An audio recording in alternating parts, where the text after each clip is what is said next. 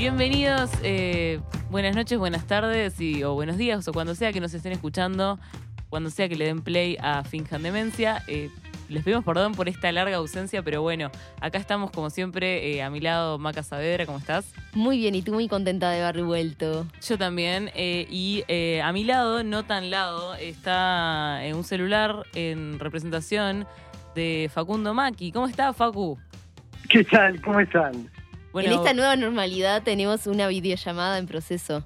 Bueno, eh, claro, parte de, de esto de que lo que vamos a hablar hoy precisamente es que se, se cortaron un poco las reuniones. Eh, hay veces que no podemos estar todos juntos y creo que antes del coronavirus hubiésemos dicho, bueno, o no grabamos o grabamos eh, dos personas solas, pero ahora eh, nos acostumbramos a que se puede hacer cosas eh, a la distancia, ¿no? Nos pasamos a una vida Es como- virtual. está como socialmente aceptado que puedas este, hacer básicamente que tu casa en pijama y, y hacer- Ay, Facu, Hola. te perdemos. Bueno, estas cosas también pasan en la nueva normalidad, que las llamadas no se escuchan. Bueno, me presento yo porque nadie me presentó, soy Fernanda Cosac. Ay, lo perdimos a Facu. Eh, y eh, adelante mío tengo un invitado que ya hace un tiempo lo queríamos traer y me había dicho que no porque era muy tarde. Pero bueno, finalmente lo tenemos. Javier Massa, bienvenido. Buenas, buenas, buenas, este, buenas noches en este caso y buenas tardes y, y buenos días a los que nos estén escuchando por ahí.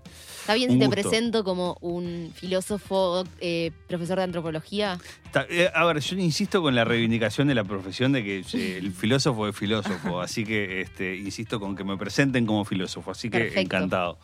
Este, así, ahí estamos. Está bien, pero y Javier, vos además de, de ser filósofo, que es una profesión y no necesitaría que tengas otras cosas, también sos profesor. de- Aló. Aló, Facu. Estoy en la presentación de, de, de Massa que eh, fue muy vehemente y enfático con que es filósofo y no otras cosas, pero igual voy a hablar de otras cosas yo. Porque no me importa nada. Ah, o sea que Javier se... se-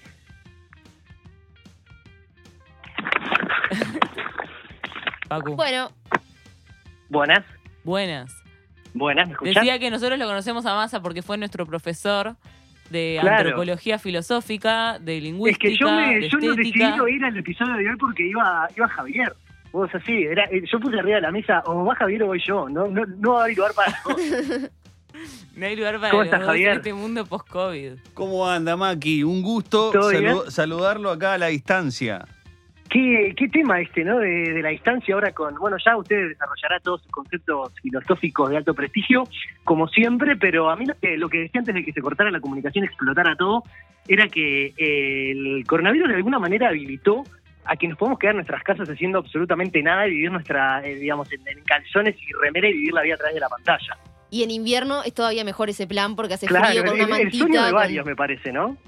Y, y para mí también eso de que a veces te hacían ir a lugares, o sea, a presentar tu carita y podrían haberte lo mandado por mail, te podrían haber escrito. No necesitaban de tu presencia, pero caprichosamente la pedían. Los trámites, por ejemplo. Se puso muy en evidencia, Tal sí. cual. Los trámites web, o sea, ¿qué onda? Si ahora se pueden hacer por la web, que se hagan siempre por la web. Sí, yo, bueno, yo creo que por eso justamente ahora no es que Facu no vino acá para no contagiarse. No vino porque no podía, pero lo habilitamos a salir por, por llamada, porque nos dimos cuenta que, Que nos dimos cuenta que era una opción. Bueno, Facu, eh, contanos igual qué estás haciendo, porque no estás en tu casa con calzones. Bueno, ahora estoy trabajando de manera presencial porque si hay algo que algunos periodistas nos... No, no, no nos sirvió, digamos, eso de, de- de la... de- porque los primeros días todos agradecían un poco estar en sus casas, pero algunos no pudimos tomarnos ese, ese lujo, ese privilegio. Y bueno, acá sigo, yo en la roja, como siempre. Una, Estás una fingiendo no- demencia con que estás trabajando y estás grabando el podcast. Claro, claro, y se robaba el podcast. No, no sé si, si tal- todavía ya lo llegaron a explicar, pero, pero capaz que, que aprovecho yo estos minutos para decir que ahora, en, por lo menos por un tiempo, vamos a hacer como este, este suerte como de picoteo de- en la conducción para, para, bueno, para poder seguir sacando el podcast adelante y no, y no quedarnos en la de oh, no podemos todos o no llegamos a conseguir todos. Este, y bueno, y la idea es por lo menos por un tiempo en esta etapa como de contingencia hacerlo de esa manera. Claro, porque Facu y Maca ahora trabajan en horarios absolutamente opuestos. O sea, Facu opuestos como hasta las literalmente 10, opuestos. Maca de Eso 10 me a 6 y Facu de 6 en adelante. Es- Claro. Básicamente no coincidimos nunca. Porque Está de madrugada Pero no vamos bueno. a grabar. Yo creo igual que vamos a poder en algún momento coincidir y volver a la, a la vieja normalidad. Y ya aprovecho de dejar mi statement, quiero dejar firmado acá en este podcast que yo no creo en el concepto de la nueva normalidad. Uh, Perfecto. polémico. Me parece un montón decirle nueva normalidad. Sí, es que si se, si se excede mucho tiempo, sí. Es Javier, ¿vos qué opinás? Yo Vos- creo que está- de nueva normalidad, ¿qué está- te está por- cae? eh, no, que está, en realidad está por verse. O sea, na- nadie puede imponer la normalidad. La normalidad se impone sola en el caso de que ella quiera imponerse. Ahora, digo, Socialmente decís. Claro, o sea, nadie, nadie puede decir ahora esto es lo normal. No, digo, es, es- es imposible, digo. O sea, podemos tener toda la voluntad y todas las ganas de que así sea, pero, pero no es algo que esté, digamos, en, en- en- en el poder de nadie, nadie. poder determinarlo. O sea, entonces eh, eh, eh, tiene, que, tiene un poco que ver con, con varias puntas este, que podemos empezar a despuntar cuando quieran, pero, pero, pero no creo que, para contestar la, la- la pregunta de, de, de Maki, no creo que, que digamos que esté en, en la capacidad de nadie poder decir, bueno, y ahora esto es lo normal y, y se acabó lo anterior. Creo que Pero no. Me acabas de dar, me acabas Igual- de dar el argumento que, que yo claramente no tenía para odiar el término nueva normalidad. Igual hay cosas- a- me lo estoy apropiando en este momento. Hay cosas que se están imponiendo. Por ejemplo, este tapabocas que ya me lo voy a sacar porque me está dando mucho calor. Y aparte porque. ¿Estás de tapaboca? ¿Me estás sí, jodiendo? no, quería empezar el capítulo de nueva normalidad con tapabocas. Porque Pero hizo- estás traumada con la pandemia. Primero confesame. no, no estoy traumada con la pandemia, pero era como. Se lo estaba puso- bueno para grabar. Claro, se lo puso eh, para, para, cuando pusimos para play. la foto. Muy para la foto, radial, te la Pero el tapabocas, el tapabocas está como, o sea, como que la gente lo está adoptando. No sé qué tanto no- lo vamos a aguantar, pero, pero capaz es algo en otros países, eh, por la, capaz que por la contaminación del aire también, Ay, lo los, usan los en su vida asiáticos lo diaria. vienen usando hace décadas. Uh, me, me mato si, si vamos para eso, ¿eh? Con todo respeto No a los sé. asiáticos. Está, eh, ahí es, es un tema, era, era normal ya, ya, y, y- y ahora como que, o sea, escuché ya a varios decir que como que el tapabocas podía llegar para quedarse independientemente de y, y circunstancia COVID. o no, ¿no? Este, digamos que pueda ser una medida de, de- cierta, que promueva cierta sanidad en los ambientes a pesar, digamos, de, de- de- de- de que exista o no la circunstancia del virus.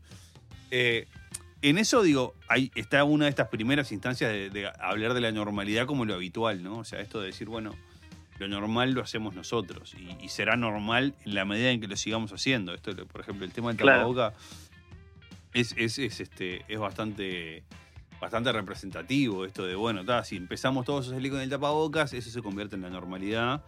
Yo creo que lo más interesante de la normalidad es cuando la dejamos de ver, ¿no? O sea, cuando, cuando, Sí, cuando, cuando- dejamos. Se hace invisible. Exacto, ¿no? O sea, Claro, por este, ahora en realidad es- una, es un buen argumento. Nada, esto es normal porque todavía nos sigue llamando la atención y lo seguimos distinguiendo de esa masa uniforme que sería Sí, pero por vidas. ejemplo, el tema de, de los saludos, el puñito. El puñito se está imponiendo y creo, o sea, hay gente que, que siente la falta capaz de un abrazo, de un beso en, ca- en el cachete, como nosotros somos bastante cercanos, somos somos una, eh, como una sociedad bastante de, de cariñosa en ese sentido. Pero creo que como que en los lugares vas y no te llama la atención si te ponen el puño o si te ponen el codo. Eh, En otro momento, si te venía uno y te saludaba con el codo del puño, ¿y este qué le pasa? Creo que ahora es como esto de que estás como esperando a ver el saludo que te proponen, ¿no? Es como, bueno, a ver Sí, de sí. cómo va a saludar la gente. Es mucho más eh, como apelando al consentimiento. Claro. Está bueno, como. Es tipo, ¿cómo te eh, saludo? Respetando los límites del otro, porque eh, capaz que esto no tiene mucho que ver, pero está siempre el viejo horrible que a la mujer la saluda en vez de cachete, cachete, labio, cachete y te deja como medio la Uh, baba. sí. Y eso para mí era siempre súper violento porque vos no podías decir, tipo, eh, eh, porque ta, era como exagerado, pero te estaban un poco violentando y yendo más allá de lo que querías. Ahora es todo como a consensuar. A mí hay algo que me da gracia que es cuando te cruzas con una persona que todavía no habías visto capaz, te dice, ¿vos saludás con beso o con, o con codito? Es como para ver si sos transgresor o no de, de- de la Claro, nueva- ¿Hasta no, dónde? no, Sí, yo sí, saludo. Claro, yo saludo, soy, soy rudo, saludo y Sí, el eh. COVID no me contagia. Sí, yo creo que está un poco eso de, de- de- a ver, de empezar a ver hasta dónde hasta dónde llevamos los nuevos códigos y hasta dónde no. Digo, justamente de estos de que son nuevos, de que nos tenemos que habituar un poco y, y gente que por ahí se te enoja si no la saludas con beso o gente que, que- que que se- si se le venís a dar el beso es como que pará, pará, no me, me, me, me- me- Sí. Igual, para mí lo, lo grave de eso, porque yo creo que en, en nuestras vidas eh, siempre pasa, o, o a todo el mundo en algún momento le pasa que un evento le cambia radicalmente la vida y a partir de eso tiene que eh, adecuarse a su propia nueva normalidad. Pero en este caso fue no solo colectivo, fue mundial. Y de Fue, un día o para sea, otro. Y de un día para el otro, pero como que nunca yo había sentido algo así tan de, de estar unidos por todo el mundo. Creo que, no sé, Bajo un fin la común. final de GOT fue lo más eh, universal de últimamente. Entonces, cuando me- los primeros días salías, pero los primeros primeros, te hablo de 15 de marzo, ibas al súper y te mirabas con la gente, sabías que todos estaban pensando lo mismo, onda, como, ¿qué está pasando? Estamos afuera, quiero volver a mi casa, me tengo que quedar. Y para mí eso fue lo, lo- lo impresionante, y- lo de, estamos todos, o sea, atravesados de distintas formas, con más privilegios, menos privilegios, pero El Lo tipo de compartimos globalidad, todos. o sea, la, la globalidad de este fenómeno para mí fue algo realmente bien interesante, ¿no? O sea, era, era, fue bien un fenómeno maclujaniano en el sentido de aldea global, de decir, "Ta, bueno, acá estamos en la aldea global, bueno, tal cual, ¿no? O sea, y creo que, o sea, lo que nos pasó a nosotros fue, fue bien representativo de eso, porque cuando cayó el COVID en Uruguay, el- aquel 13 de marzo, viernes 13. eh, ese viernes 13 Viernes de 13 que todos jodíamos que iba a llegar el coronavirus ese día, aparte. Este, yo me acuerdo que a los días, ¿no? Era como que, a ver, nos pasaba que estábamos viviendo ya en el, digamos, en el grado de COVID en el que estaban España y Francia, digo, España e Italia, ¿no? Que estaban ya como... Ahora, bueno, Facu se nos tiene que ir a trabajar, así que le damos la despedida y muchas gracias, Facu. No, les cuento que me colgué a escuchar como, como uno más, así que me parece que va a pintar especialmente bueno este podcast. Te agradezco, Javier, por haberte arrimado hasta, hasta los estudios. Y. Bien, tenés Maki. que, te- Y, tenés y que hacer la mando un beso a ustedes, despedida. y a todos los que están del otro lado. Nos reencontramos en el próximo capítulo de Fija en Demencia, que, que ahí sí ya estaremos al firme, como, como en los viejos tiempos, como en la vieja normalidad. Y ahora vamos a hablar sobre la nueva normalidad que a Facu no le gusta. Un podcast que intenta responder las preguntas que ni tu mamá ni Google pudieron. Finjan demencia, el regreso, más maduros que nunca. Con Macarena Saavedra. Facundo Maki. Y Fernanda Cossack. Sonido Joaquín Saavedra. Decíamos, Estamos- pará, entonces, la ¿qué globalidad de este fenómeno la fue globalidad de este interesante. fenómeno, ahí va, la globalidad del fenómeno y, y que, a ver, fue interesante en el sentido de esto de que fue bien fenómeno del día global, ¿no? O sea, de lo que pasó en la choza al lado y de repente te enteraste y empezaste a actuar parecido. Y en ese sentido estábamos como muy prendidos de, de lo que estaba pasando, sobre todo en Italia y en España en aquel momento. Y, y, mm, creo que eso tuvo su, su- su faceta positiva en, en algún punto porque creo que ayudó mucho La vimos venir. a, a- a que la gente se guardó, ¿no? Y, y- y fue... este, Sabíamos lo que pasaba si no nos, nos cuidábamos. Exactamente, tenías eso de vos, mirá, los gallegos y los, y los tanos no se guardaron y mirá lo que les terminó pasando. Entonces, guardate Mm. para que, para que no pase. Pero también tenía cosas que para mí resultaron como bien interesantes. O sea, era eso de que yo recuerdo de, de- de- de que a los 15 días estábamos, a la semana, semana y media, estábamos saliendo a aplaudir a los médicos a los balcones, Ay, ¿no? sí, me había olvidado de esa parte. Y, y hablaba con amigos médicos que me decían, "Vos, por favor, dejen de aplaudir porque no estamos haciendo nada nosotros. O sea, digo, eh, en realidad, o sea, eh, eh, estamos en, eh, en la mayoría de nosotros estamos en las salas de emergencia y no, no está viniendo nadie. O sea, estamos con menos laburo que lo habitual. Claro, porque la Es gente que- dejó de ir por Claro, Claro, y, aparte, otra cosa que se suma a eso era que hubo un boom de creación de respiradores que creo que ni siquiera se están usando. Que, eh, re- Porque todos creaban respiradores. Claro, respiradores porque si se sea, acababan. Eh, eh, y, y en realidad no estábamos como en esa situación de emergencia, y, y- No. pero la vivimos así. Bueno, Entonces, pero a la- y, y empezó a cerrar todo, mucha gente perdió su trabajo, muchas, muchos negocios cerraron definitivamente, o sea, pa- y, lo que más lo que ustedes dicen, a mí me hace acordar a la película del baño del Papa. O sea, destruimos todo por algo que nunca llegó. Ah, spoilé la película. Sí, ahí, sí, igual ahí te queda eso otro de decir, bueno. ¿Qué ¿no? hubiese O sea, pasado Sí, si claro, no? ¿no? ¿Qué hubiese Mm. pasado si no?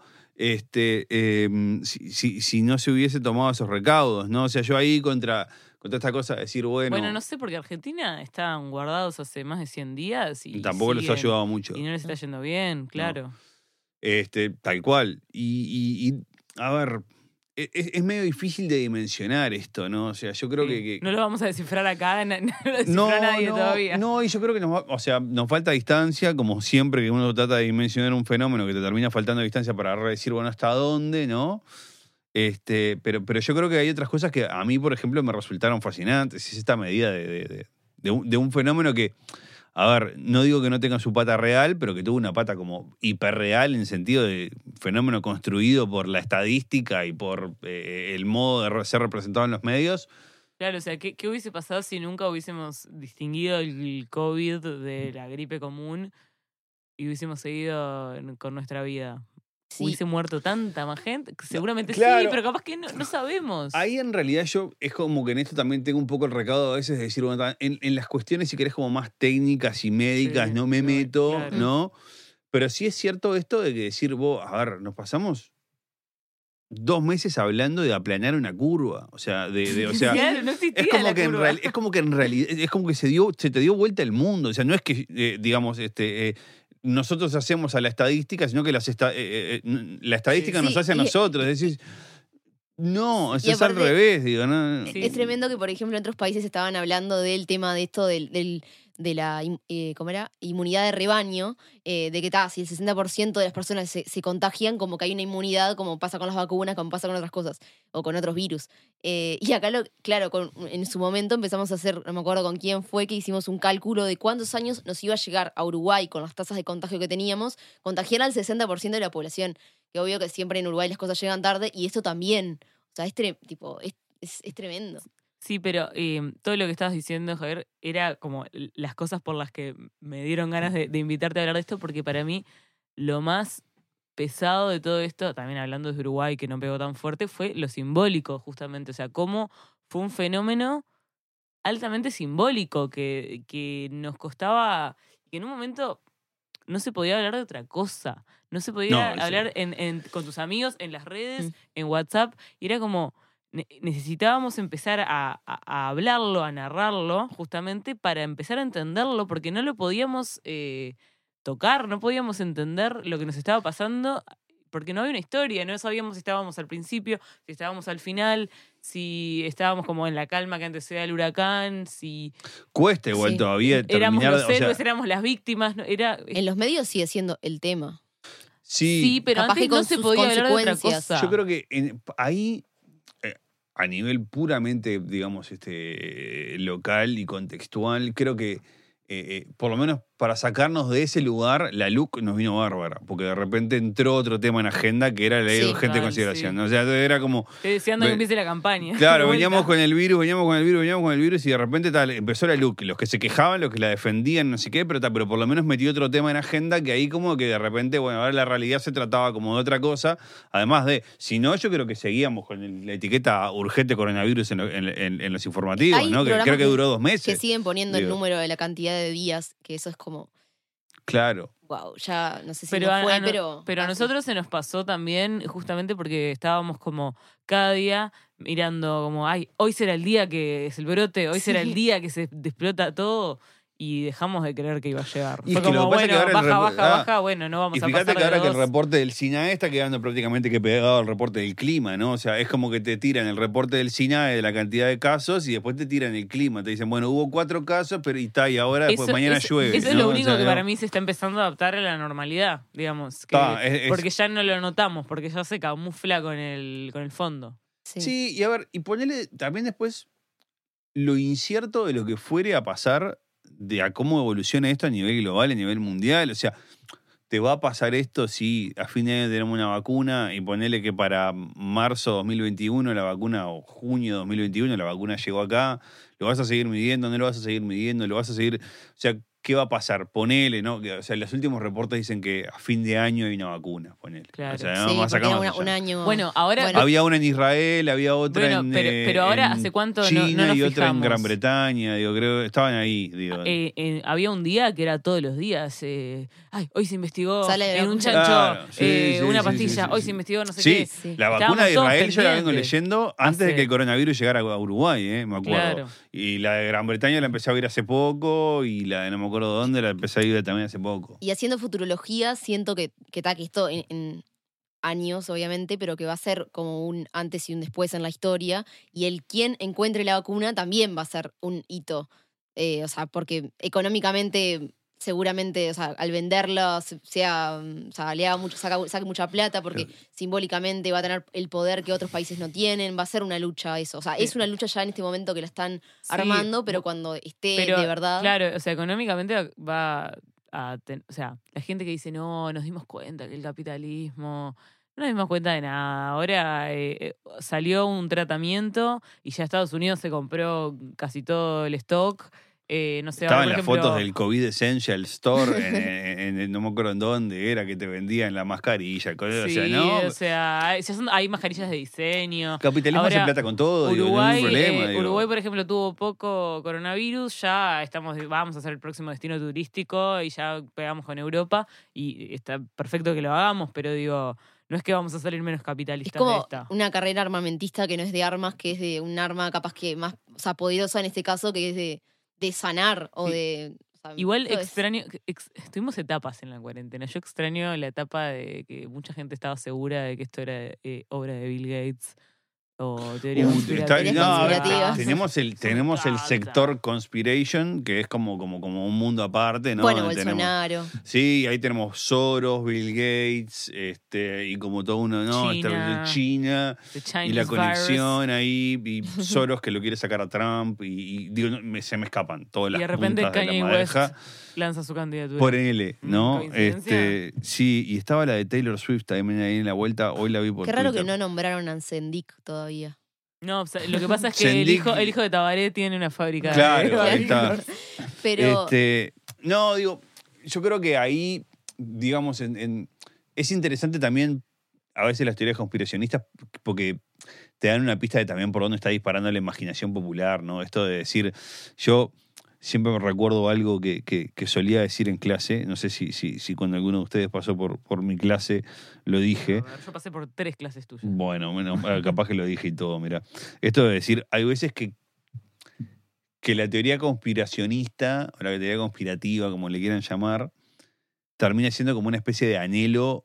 eh, eh, Para confirmar eh, prejuicios. sí, y, y, no, y aparte también como de anhelo de, de- de- como una especie de esperanza, ¿no? De, de decir, ojalá sea Soros, definitivamente. ¿no? decir, ah, estaría Porque- de más. claro, o sea, ¿no? O sea, porque estaría eso- de más que tuviera Soros atrás de esto. Por supuesto, porque nos dejaría mucho más tranquilo que algo que nos parece malo Exacto. tenga una explicación sí, mala, es como los lógica, mitos. y no realmente Claro, oh, nos y- tocó porque nos tocó. Claro, y, y- y, a ver, y, y vas a tener a, a- a- a- alguien para señalar, ¿no? O sea, es como de vuelta, ¿no? El chivo Eh, eh, expiatorio. claro, es el chivo expiatorio, chivo ¿no? expiatorio Es- que, que te gusta Sí, culpar. claro, y con es esto- como la famosa, es la hipótesis de, de, de, de- de- ¿cómo es? Este, es la, el- la hipótesis de Hannah Arendt con la banalidad del mal. O sea, desbanquemos eh, la hipótesis de eh, el holocausto fue porque los nazis eran unos monstruos y pasemos al holocausto como causa estructural de la realidad del mundo moderno, que es mucho más terrible. ¿Y por qué? Porque no está el monstruo ahí, no está el chivo expiatorio con cara al que le puedes decir, ah, mirá,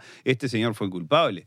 Creo que en esto también pasa lo mismo. O sea, es mucho más fácil en Bill Gates, Soros, no sé qué, porque, y porque es el interés del capital, porque es interés político. Y no es esto algo que pasó porque el mundo está superpoblado y estamos haciendo, estamos metiendo la cuchara en Igual- lugares de la naturaleza donde no lo estábamos metiendo. Igual, es, ta. igual eso que decís ahora para mí también es un po- es un no es una teoría conspirativa, pero es una, un deseo. Es como, bueno, nos pasó porque estamos haciendo algo mal, entonces nos pasó algo malo. No, pero yo Eh, no. Mira, te- tenés razón. Si, si quedó así, vamos para atrás. Yo no creo que sea. A ver, que esa explicación necesariamente tenga que leerse como No, el mundo está superpoblado y, y entonces estamos haciendo algo mal y esto viene como un castigo.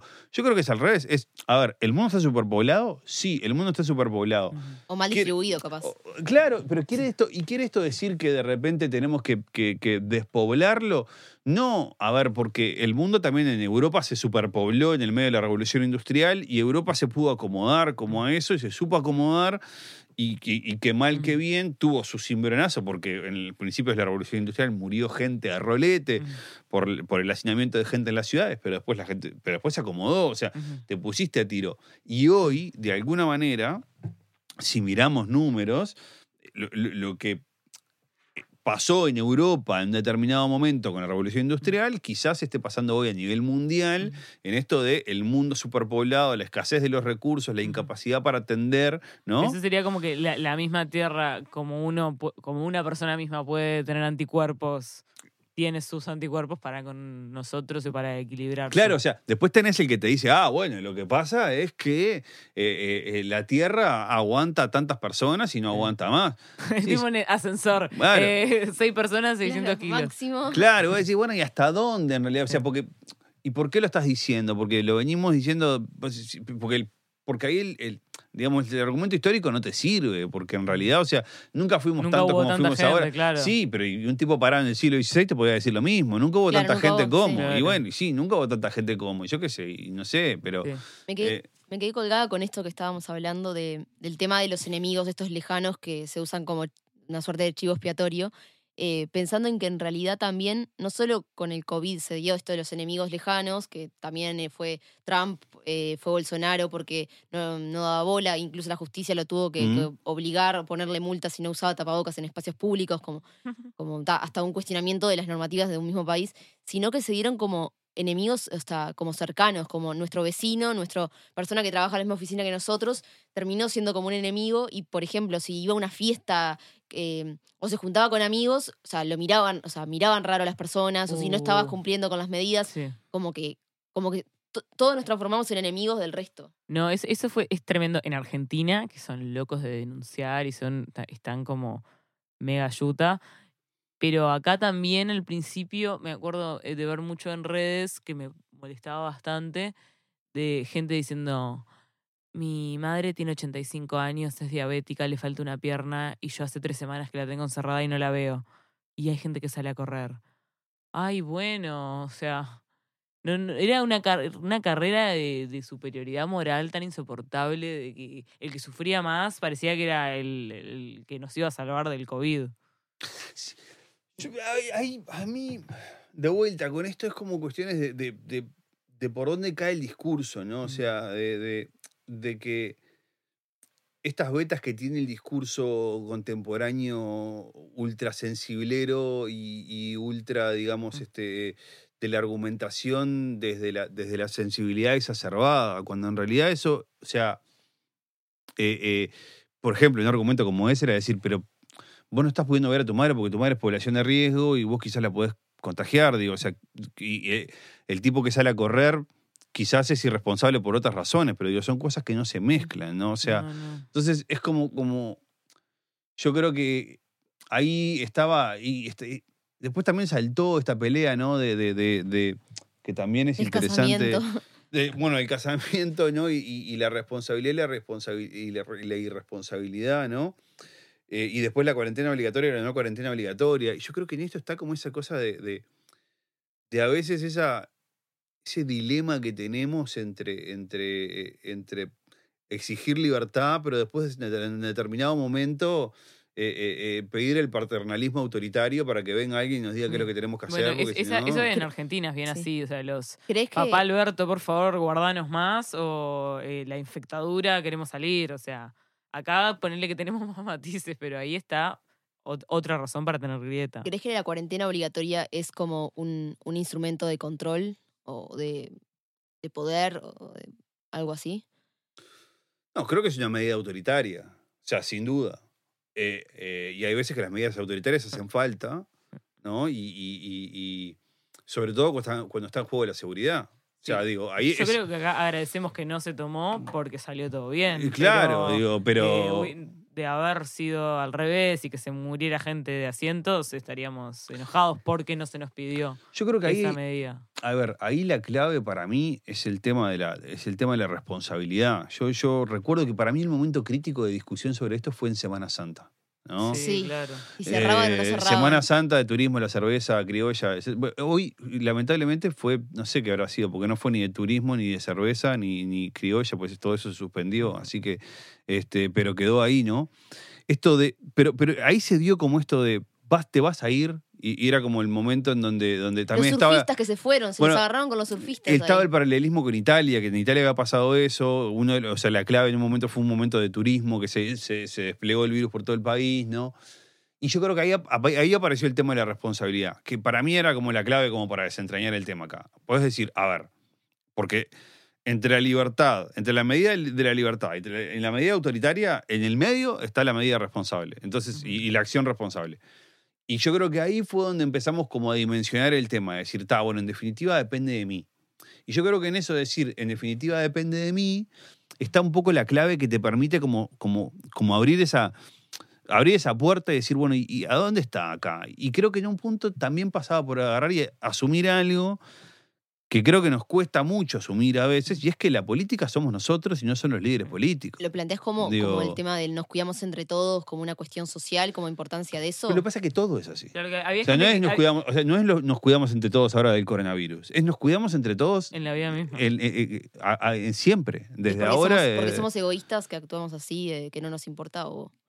Y que ahora, no y que ahora no, nos porque, hicieron no, dar cuenta porque que en realidad la, legitimidad que tiene el gobierno, los líderes, o sea, la damos nosotros. O yo sea, no si creo que es que somos egoístas. mandan algo y nadie lo hace, Yo creo que somos inmaduros.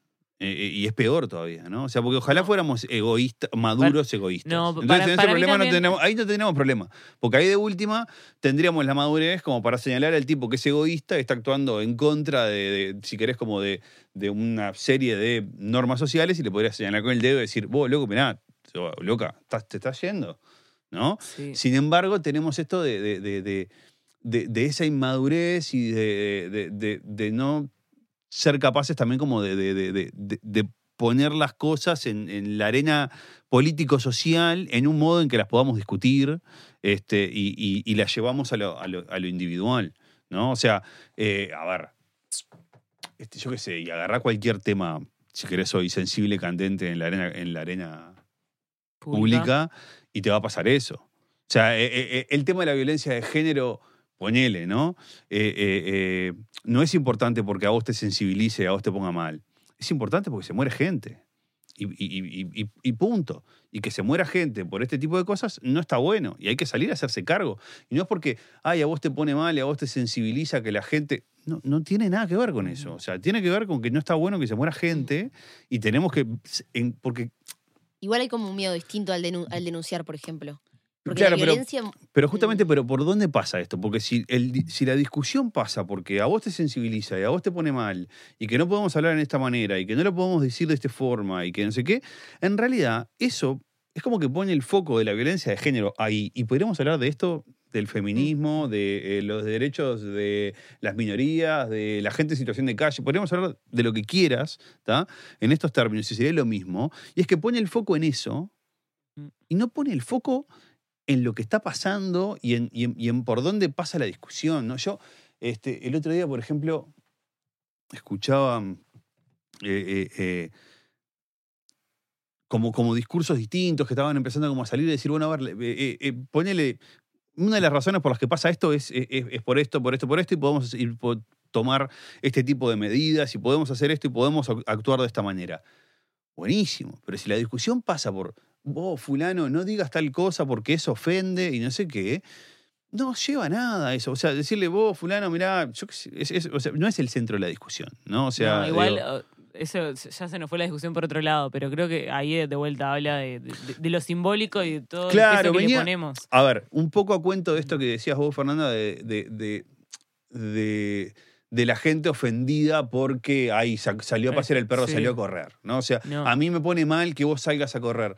Pero bueno, no, claro, pero justamente ahora esto no lo podíamos, eh, como no podemos con, justamente con muchísimos otros temas sociales, eh, verlos como despojado de, de- de toda la carga eh, simbólica, lingüística que le ponemos. O sea, es, es como que empieza a pasar mucho por ahí también porque mucha, eh, mucho del lugar en el que se discute es eh, las redes sociales, que es puro palabra, palabra, palabra.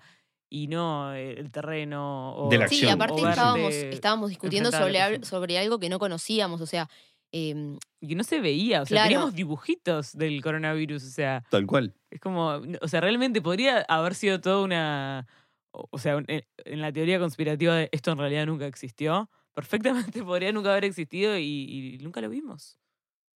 Lo escuchamos. bueno, lo podemos llegar a ver, pero esperemos que no, No, pero... nunca lo vimos. Sí, verlo o sea, en, en- en persona Nunca lo- difícil, nunca ¿no? O sea, no, ver, verlo en el sentido capaz de, alguien de que se envenena gente, en la, en la ¿entendés? Sociedad. Sí, yo me acuerdo que Todavía llegué- no lo pasamos. A ver, llegué a discutir en esto con amigos médicos, ¿no? Decir, bueno, güey, pero a ver, pero ¿cómo, cómo, ¿cómo decís que alguien se muere de coronavirus? Porque en realidad nadie se muere de coronavirus. Se, se muere de coronavirus. fallo respiratorio y se- con coronavirus, ¿no? O sea, y decía, bueno, porque. y realidad- obesidad, diabetes. Claro. Y entonces, y pues, si tenía obesidad y diabetes y no sé qué, bueno, está, pero entonces este, eh, tampoco la gente se moría de SIDA. ¿No? O sea, eh, no se muere de Sí. HIV. Se muere de una gripe con HIV porque el, el Sí. HIV le hizo crema al sistema inmunológico. Eh, Pero igual, pero entonces que lo, estás contando como una, como una muerte por HIV o lo estás contando por una muerte por gripe. Pero- y ahí, de vuelta, entras en el maldito terreno de la estadística, ¿no? Y en cómo la estadística te dibuja la realidad y, y seguimos. Es, es increíble que vamos a tener como tantas formas de contar esto que nunca nos vamos a poner de acuerdo en lo que pasó realmente. Pero eh, yo hace un tiempo bastante largo, de hecho ya me acuerdo poco de esto, leí un libro que se llamaba El Cisne Negro, eh, que era de economía, ese, que, que habla de eso, de, de que en realidad, bueno, en un momento en no sé qué lugar eran todos los cisnes blancos y un día vieron que había, que, tipo, después de muchísimo tiempo, que había un cisne negro y eso les cambió todo el paradigma, porque que el paradigma ese era, bueno, todos los cisnes son blancos. Bueno, no, mira, hay uno negro. Y creo que con esto nos pasó eso, si bien hay gente que dice, no, en realidad estaba estudiado que podía llegar a pasar, sí, también eh, la Casa Blanca tiene un protocolo por si vienen extraterrestres. Eh, ¿Y cuántas veces, o sea, crees que ha pasado muy seguido en la historia eso, o sea, de momentos de cisne negro mundial? Eh, Yo creo que las guerras mundiales. tengo por que- ejemplo, La- pero lo que pasa es que las guerras mundiales en realidad no fueron, fueron no fueron mundiales. No, o sea, yo creo fueron, que eh, el evento global. No, el evento. Incluso el, el evento. La Guerra Fría fue mucho más global Sí. Que las guerras mundiales, de alguna manera, ¿no? O sea, porque las guerras Sí. mundiales estaban como bastante centralizadas. Sí, ¿eh? La Segunda Guerra me- Mundial era un poco a mí más se me ocurre a, a nivel Los alineados, país. alineados, las tensiones. Claro. Fue como No, más- y aparte que, que en términos reales, si querés, como llegó como a afectar eh, porciones del mapa eh, bastante alejadas. O sea, de hecho creo que acá fuimos los que nos los que nos salvamos de que nos afectara directamente, salvo por el Graf SP, que Mm. llegó acá de casualidad, ¿no? O sea, no, no- no en realidad no tuvimos ningún conflicto acá cerca. Sí hubo, los hubo en África, los hubo en el Pacífico, los hubo en partes de Asia y, y obviamente que en Europa y en Estados Unidos, Pearl Harbor y después más nada, ¿no? Sí. Este, pero, digamos, así de esta magnitud y de esta escala, yo creo que eh, la, la Guerra Fría sí fue un, un evento como mucho más global y después sí tenés que irte a las pandemias, a la gripe española. O a las crisis ¿no? también, capaz, ¿no? Bueno, Hola, las crisis claro, económicas. La crisis del 29, no sé. Sí, este, pero sí. Bueno, en las Torres Gemelas. Pero para mí la llegada fue simbólica, porque No, acá no afectó en, en, en economía o en... Bueno, en, igual a nivel, por ejemplo, país, eh, capaz que ta- algo tan global nos tendríamos que ir muy para atrás o, o no existe o no se nos ocurre, pero a nivel país, por ejemplo, el golpe de Estado. Yo no estaba viva claramente, mis padres no me terminan, o sea, eran como muy chicos y como siempre que los trato de preguntar no, no son buenos respondiendo, pero yo digo, vos, pero te cambió la vida de un día para el otro, no tanto porque... No, claro, depende no de dónde eras, estuvieras. eh, pero Sí. poner personas que no, er- no estaban eh, ni muy a favor ni muy en contra de ninguno de. Bueno, yo por ahí sí tengo mis viejos que estaban, eran estudiantes y no estaban, no eran ni militantes de, ni militantes de, ni de un lado ni del otro. Y, y- y sí, claro, les afectó, tuvieron, o sea, en su, dejaron de estudiar un tiempo, después volvieron a estudiar, se acomodaron, no sé qué. Este, yo creo que así, a nivel, pero a nivel global, que haya impactado tanto y de tanto, o sea, que haya impactado tanto en la vida cotidiana de las personas, ¿no? O sea, Claro. Fíjate todo el dilema que tenemos todavía con el tema de educación, ¿no? O sea, esto de volvemos, no volvemos. Es el, el año está perdido, el año no está perdido. Ahora las vacaciones de julio, Sí. dieron las vacaciones de julio. ¿Por qué dieron las vacaciones de Vemos a julio? nuestros abuelos o no los vemos. Claro, lo- lo podemos ir, Ay, ¿no? O sea, veo, este, bueno, pero la- las casas de Yo me siento responsable y yo no, no- los quiero ver. Pero no por no querer, porque me siento responsable si yo los llevo a contagiar. No, no yo, yo igual no, no- culpable. no es decisión mía, o sea, ellos se rebelaron. Se rebelaron y se, se- se pusieron Sí. en pie de guerra y no, no- no recibimos gente. Digo, a ver, el impacto en la vida cotidiana sí es, es, es, es- es notable y, y creo que ahí es donde, donde realmente a vos te termina como de, de- O vos lo terminás de dimensionar, si querés, porque es cuando te impacta en la cotidiana que vos decís, ah, esto está pasando. está pasando porque me, me cambió la rutina de trabajo, ¿no? Este, La depresión, los Me- casos de, también de gente No- de no lo depresión, del miedo a la soledad. eso no lo vamos a poder dimensionar por pila de No. tiempo. O sea, la cantidad de gente que salvamos de coronavirus, pero se va a morir o va a O de soledad. estar muy afectada por otras cosas, Claro. es impresionante. Bueno, Sí. los- el- a ver, en ese sentido, los impactos económicos y, y- y- y lo que eso va a repercutir después en impactos sociales. Estamos hablando de que está pronosticando que de acá a un año la recesión económica en América Latina y en el mundo va, va- va- va- va a ser dura. Este eh, eh, panorama 2001, ¿no? Entonces, Sí. eh, 2002, digo, perdón. Eh, entonces, nos falta un poco para verlo todavía esto, y lo cual es entendible, la economía se podrá recuperar. Por suerte Uruguay es un país chico y por suerte tuvimos el panorama de coronavirus que tuvimos, pero igual hay otras cuestiones de las que no vamos a poder ser ajenos. O sea, el turismo no se va a normalizar ni en el año que, ni el año que viene, ni dentro de. O sea, para que se normalice el turismo, no sé, tendrá que estar extendidísima la vacuna y el turista tendrá que entrar con vacuna de coronavirus y tendrá que hacer el hisopado. Y no tendría que Sí, aparecer ahora- otra cosa, porque ahora en Mongolia, por ejemplo, hubo casos de peste bubónica. Sí, en China O sea, una. lo- lo que no- faltaba. No, acuerdo otra cosa más también. Mm. Y creo que el próximo gran evento así, o sea, global va a ser cuando lleguen los extraterrestres.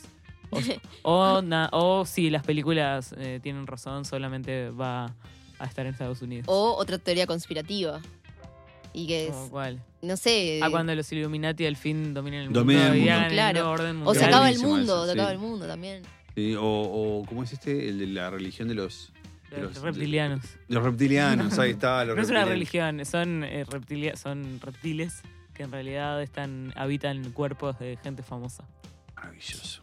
Y, y me encantan los videos de que cuando, no sé, Britney Spears hace una cara rara. Eh, Es reptiliana. es reptiliana. ¿Vieron el video de, de, cuando le agarró como un patatús? Es al aire? reptiliano. Es reptiliano, claro. Claro, sí, seguro. No, es que claro, todos podemos identificar un reptiliano cerca nuestro. Por está- está. A, a mí hay algo que, que me genera como, o sea, de positivo y de que me gusta, es el hecho de que, volviendo al tema del coronavirus, eh, para que no nos vayamos con los reptilianos porque nos vienen a buscar, eh, es que como que se generó una unidad por el, el enemigo común. Como no solo dentro del país, de que gente que capaz que no podía ni siquiera ayudar, empezó a ayudar y surgieron grupos que se juntaban para hacer respiradores y grupos para hacer tapabocas y, y desde cosas, no sé, de- de- donaron lugares o se construyeron cosas para el coronavirus, que capaz que no se usaron lo, lo que, pero si hubiera venido la pandemia como vino en otros países, Nos Incluso fue internacional eso de la, de la que decías de la aldea. Porque otros países colaboraron con acá, nosotros colaboramos con otros. El Greg Mortimer, por ejemplo. eh, como que eso, eh, no sé, yo lo. Tiene como. Como algo que me gusta, Sí. que lo disfruto, que es que por más de, de Sí. que sea, pensemos diferente que en Estados Unidos, esto está igual en todos los Sí, países. sacó, sacó como eso que saca las crisis, que las crisis sacan lo peor y lo mejor de la gente. O sea, eh, sí, hay gente que, que agarró barbijos, acopió y los vendió carísimos, pero también bueno, sí. eh, todo lo que vos decís. Y, y pa- y yo destaco lo que hablábamos con Facu, que no me parece eh, menor. Empezamos a darnos cuenta que hay muchas cosas que las estábamos haci- o sea, que estábamos perdiendo energía en algo que no teníamos que hacer. Hay cosas que las podemos resolver de formas eh, mucho más rápidas, más fáciles, que realmente si te aprietan, podés hacerlo igual. Eh, algo que venías haciendo de otra forma. O que sea, preferís, ¿no? O Sí, sea, o, o sea, eso también eh, genera cosas malas, como por ejemplo una empresa se da cuenta que los que mandó a seguro de paro no los necesitaba, pero que optimizamos recursos y, y avanzaron un montón de tecnologías eh, para teletrabajar o para hacer cosas.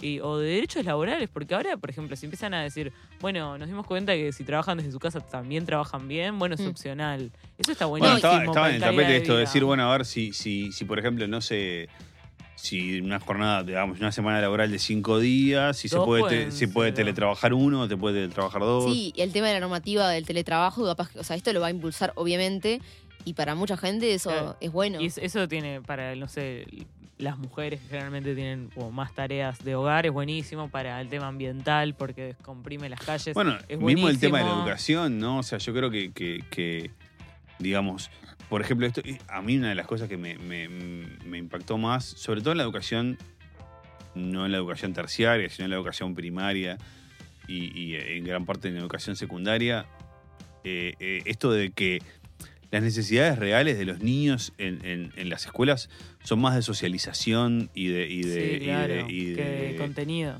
que de con- digamos que de contenido, o sea, porque en realidad, a ver, no porque no tengan necesidades de cubrir contenidos y de aprender cosas, sino que, digamos, eh, Hoy lo cubren esa, con esa parte, TikTok. claro, pero la, la otra parte, la parte de la socialización y del contacto con los padres, yo que sé qué historia, no es sustituible eh, eh, por, por otro tipo de herramientas y por otro tipo de, de- de instancias. Tienen que ir a la escuela y jugar a la pelota este, Claro. y saltar la cuerda y jugar a la mancha y, y no sé qué y secretear con los amigos y las amigas y, y hacer esas cosas que, que la tienen que hacer para, digamos, Sí, crecer de una determinada pero- forma que, que de otra forma lo- no se puede hacer. Los y- adultos también, yo creo que yo me di cuenta que lo que extrañaba muchísimo, además de mis amigas, era los desconocidos.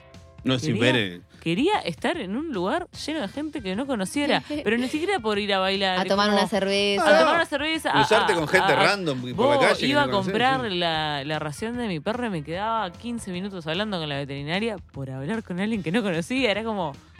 Y hablábamos que del coronavirus, porque ahí era cuando todo el mundo hablaba de lo mismo, pero era como, el ay, qué El supermercado se convirtió, otra se convirtió en, un, persona. re- en un lugar en, un- Relevante. en un lugar relevante, ¿no? Era como. No, de levante. Ah, claro, ah, eso no me pasó.